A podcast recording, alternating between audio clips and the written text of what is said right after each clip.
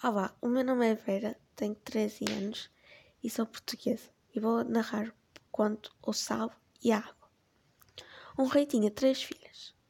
Perguntou a cada uma delas, por sua vez, qual era a mais sua amiga.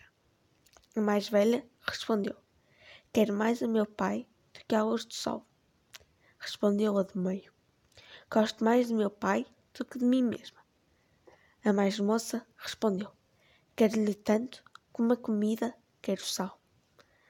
O rei entendeu por isto que a filha mais nova não o amava tanto como as outras e pô-la fora do palácio. Ela foi muito triste por esse mundo e chegou ao palácio do rei e aí se ofereceu para ser cozinheira. Um dia veio à mesa um pastel muito bem feito e o rei, ao parti-lo, achou dentro um anel muito pequeno e de grande preço. Perguntou a todas as damas da, da corte de quem seria aquele anel. Todas quiseram ver se o anel lhes servia. Foi passando até que foi chamada a cozinheira, e é só a ela é que o anel servia.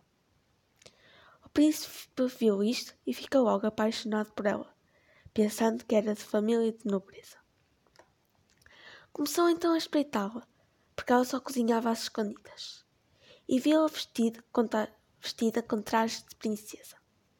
Foi chamar o rei, seu pai, e ambos viram o caso. O rei deu licença ao filho para casar com ela, mas a menina tirou por condição que queria cozinhar pela sua mão o jantar do dia da boda. Para as festas de noivado, convidou-se o rei que tinha três filhas e que pusera de fora de casa a mais nova. A princesa cozinhou o jantar, mas nos manjares que haviam de ser postos ao rei seu pai, não botou sal de propósito. Todos comiam com boa vontade, mas só o rei convidado é que não comia.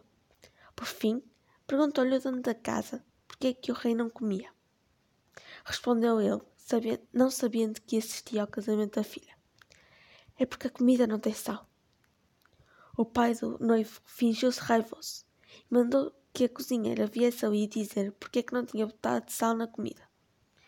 Veio então a menina vestida de princesa mas assim que o pai a viu, conheceu-a logo e confessou-lhe a sua culpa por não ter percebido quanto era amado pela sua, por sua filha, que lhe tinha dito que lhe queria tanto como a comida sal, e que depois de sofrer tanto, nunca se queixara da injustiça do seu pai.